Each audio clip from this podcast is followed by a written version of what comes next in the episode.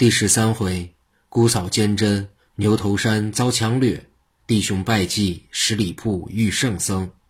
上回书说到，济公手按灵光，便知所以，急忙施验法到了安徽广德县，走进城里不远，迎面走来一位公子，二十四五岁，面如美玉，头戴宝蓝缎子纹身公子巾，迎门嵌美玉，双飘袖带，身上蓝缎子纹身氅。上绣“富贵牡丹图”，济公迎上去说道：“借宁光，打官司上哪去？”公子上下打量和尚，说道：“我正要去打官司，我领你一同去吧。”济公说：“那好，你饿了吧？我们先吃饭去，吃饱了再打官司有劲。”说着话，伸手拉着公子进了一家酒楼。二人在楼上一个靠窗的桌上坐下。对过的桌上坐着一位二十多岁的武生公子，正在自斟自饮。济公叫唐师傅过来，说道：“唐师傅，给我们来一桌上等酒席，快点，我们忙着呢。”唐师傅答应下去。不多时，酒菜齐上，二人开始对桌谈话。济公说：“刘公子，您贵姓？”公子先一愣，随之认为和尚颠三倒四，说道：“见姓刘，双名子云。”马鞍山人士，济公又问：“你为什么要打官司呢？”常言说得好：“有理没钱不打官司。”公子长叹一声说：“我是去探亲，从此经过，一起随行的有我妻是洪氏，妹妹刘子云。不料来到此地正北六十里处的牛头山，山中强人将我的盘费抢去不算，还将我妻和妹妹抢上山去。今天幸有恩人赏饭。”不然就只能饿着肚子去告状了。济公听完了，仰脖喝下一大杯酒，愤愤地说道：“提起鞠文龙，气得我酒难咽。”这刘子云一怔，不明白和尚的话从何说起。旁边那个武生公子站起来，冲济公抱拳说：“这位师傅请了，您认识鞠文龙？”济公得意地说：“认识，他害死了我师兄，我总想找他报仇呢。”这人凑过来说。咱们是自己人了，今天吃多少钱，我付了。说着，把自己那桌酒菜都拿到这个桌上，又取出一锭银子交于柜上，叫伙计再上酒上菜，然后坐下说：“师傅，你说说你们怎么结的仇？”济公说：“你听着，江湖路上有大名，父传子授一夜经，平生只好千娇女，威震南昌菊文龙，就是这么认识的。”这个武神打扮的人心中大惊，说：“师傅您。”济公又说道：“大前天晚上，北门外王员外的二小姐在闺房被奸；前天晚上，县太爷的姨太太也被此贼奸害。昨天夜里两次作案，但未得逞。你说是不是？”我说：“刘子云，干脆抄近来吧，你就跟这位壮士要人吧。”刘子云说：“师傅，不是他，是他。”济公拉着长枪说道：“没错儿，你可不知道，他就是在南昌府、广德县两处采花作案的莲花秀士五雄。”济公可着嗓子大嚷大叫地说：“有抓采花贼的没有？在这儿喝酒呢。”五雄照和尚面门，一酒壶打来。济公说：“拐弯儿。”酒壶听话，往回一拐，正打在五雄的腮上，立时鲜血流出，牙掉了四个。这时。两个人飞跑上楼，各拉铁尺，对五雄说道：“朋友，我们是本县差役，正在抓你。这位季师傅神通广大，我们在楼下账房正愁无法破案，这场官司你就打了吧。”这两个差役，其中一个守楼口，一个摆铁尺动手。两三个照面，这班头不行。五雄一刀砍来，快班无法躲闪。济公说：“拐弯儿，这一刀砍在桌面上。”武雄觉得奇怪，怎么刀像有人推一把相似，就砍空了？这个班头铁尺本来从武雄头上走空，济公说打脖子，班头也不知怎么闹的，铁尺就砸在武雄的后脖领子上了。武雄的脖子筋疼，伸得挺长，抬不起头来。两个班头把武雄绑了，给济公行礼说：“师傅好久不见了，请衙门去坐坐吧。”两个快班押着五雄走出酒楼，和尚砸在看热闹的人群里。忽听人群中有人说：“合字儿、行村儿、昏天入窑、亮青字挂瓢、顺把及浮流扯花。济公也说：“对，合字儿、行村儿、昏天入窑、亮青字挂瓢、顺把及浮流扯花。”这几句是绿林中术语，意思是朋友把心放宽了。黑天我们去衙门里，用刀把官人一杀，咱们远走高飞。和尚暗对两个班头说：“你们先走，把这位刘子云公子带到衙门，他有冤枉，我去抓人，不能让他们急浮流扯了。”快班点头回衙，路上问起刘子云的冤事，子云说：“我岳母有病，我送我妻洪氏回娘家。”因姑娘感情相投，我妹妹素云也要探望亲兄，就一起同行。走到广德县正北六十里牛头山下，出来一伙强人，抢走了我妻与妹妹。我在林中上吊，遇上飙车搭救，叫我来申冤告状。言罢大哭。书中暗表：牛头山上三位寨主，为首的叫海麒麟单国栋，二寨主座山雕单国良，三寨主分水蟹鲁奎。单氏弟兄曾在奸贼莫奇谢府上当家将，万人唾骂的秦桧死后，莫奇谢被满门抄斩。他兄弟二人仗武艺高强，连夜打点了金银细软逃走。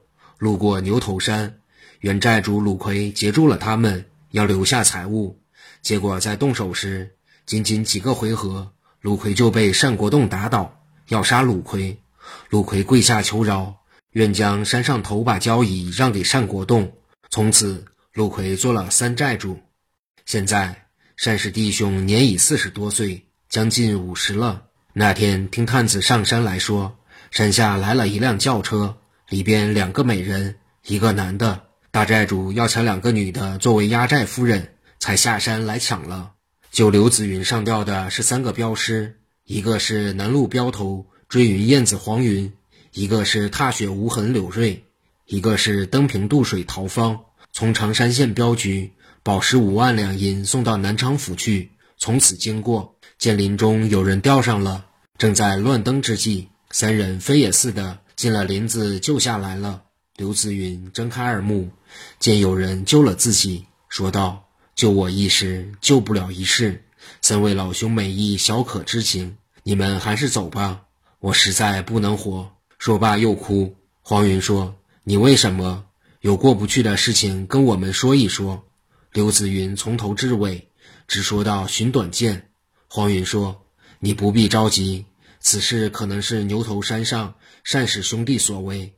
白天无法上山，此时天气不早，前边有一集镇十里铺，我们住在那里。我们三人不敢自称行侠作义，然此事被我等遇上。”绝不能袖手旁观。今夜入山探寻你的妻子和妹妹，如果在此，我们救人易如反掌；若不是这里所为，也定要为你调查清楚。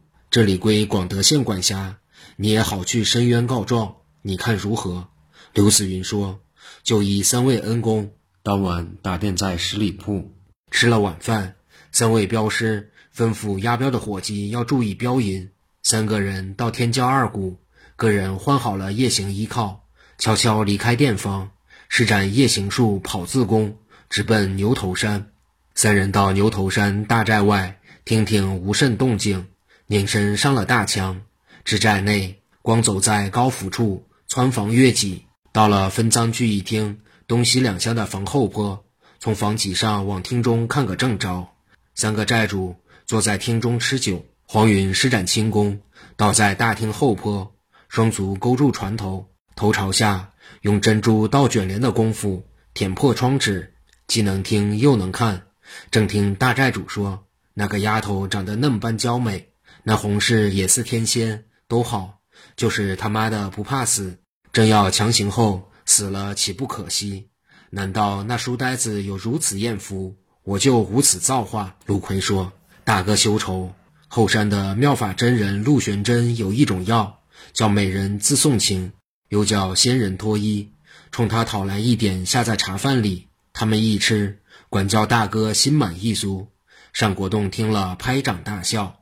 登平渡水逃方听罢，怒从心头起，恶向胆边生。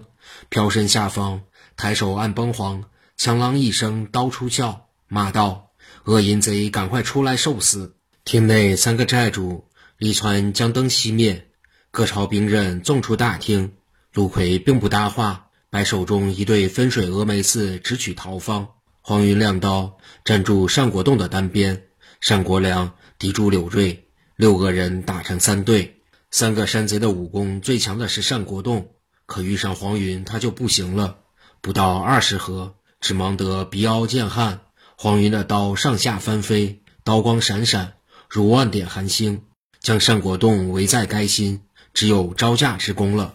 单国栋边打边问道：“朋友，你我往日无仇，何来苦苦相逼？”黄云说：“不错，本来素不相识，你我也谈不上是朋友。你是绿林道，我是侠义道，我既要替天行道，更无有谈及往日近日。你可知武林中最忌者淫乱？古人云：万恶淫为首，百善孝当先。尔等占山为王，可杀富济贫。”除暴安良，否则无立足之地。你敢在光天化日之下抢夺民女，并要图谋用药迫使两女失节，我等乃是为民除害。单国栋说道：“说的好听，大宋朝未必说你是好人。经过天兵一道，你也难免刀斧加身。我劝你最好各行其事，各求所好，你我互不干涉。你满口胡言。”黄云拦住他的话头，说道。乱臣贼子，人人得而诛之。你就拿命来吧。”单国栋说道。“你们既想为仇，敢不敢通报名姓？”黄云说：“这有何难？”遂将三人名字报了出来。正这时，忽听寨兵慌忙大喊：“可了不得了！后寨起火了！”又有人来报说，两个女人被人救走，火早就着起来多时了，要落架了。黄云三人知道。这是同道朋友来救人的，三个贼人胆战心惊。忽听一声弥陀佛号，有人道：“三位寨主住手！这三个人是癫僧之徒，我来擒他们。”三贼人跳出圈外，黄云三人收视一看，来的是个胖大和尚，有五十多岁，扫帚眉，大环眼，头上光秃秃九块戒顶，土黄色僧衣，白护领，净袜云鞋。此人就是。后山山神庙的妙法真人陆玄真，因见前寨火起来的，正听到黄云报他三人名姓。和尚说：“原来是出类拔萃的人物到了。如若他人可以放你们逃命，因你们是癫僧门徒，遇到老僧手里绝不放过。”原来陆玄真拜过小西天的代朝宗为师，学的道术。后来小西天一破，代朝宗死了，他又化妆为僧。隐遁在这里，陆玄真对黄云说：“我今天杀了你们，你们再找祭奠诉苦吧。”未等三人上前动手，他用手向三人一指，道一声敕令。黄云三人心里明白，就是不会动弹了。凶恶僧刚用定身法将三人定住，忽觉得脑后生风，急忙错身一转，见有一人往回一抽刀，和尚总算身法轻便，这人在身后下手。认为凶僧身首两分，幸和尚闪得及时，只削下一块头皮。黄云三人虽然不能动转，看得很清。来人正是铁拐谭宗旺，他上次天星殿一案事后，被华远志等人带回，带至中途上思念起杨明来，又偷偷跑回去准备上玉山县。今晚他不想打电，走夜路眼不杂，走得快，见前边三条人影。走得很快，心中想：这三人的功夫非一般可比，看看他们是什么人。于是脚下加紧，施展陆地飞腾术，一直跟进山寨。已经看出不是外人，谭宗旺是从房上用除燕还科的功夫，手扶船头进了廊下，再以鲤鱼卧莲的身法，横卧二道过梁上，比谁都听得真，看得清。在黄云三人去后庄后，他将事情听明白了。见这三人绕到前边骂阵，心想：你们杀贼，我到后边救人去。谭宗旺找到后宅，杀死两个看人的楼兵，进去削了他姑嫂的绑绳，另从后寨绕下山坡，刚入大道，路旁有一小土坎，坎下有一小小土洞，可容三四个人。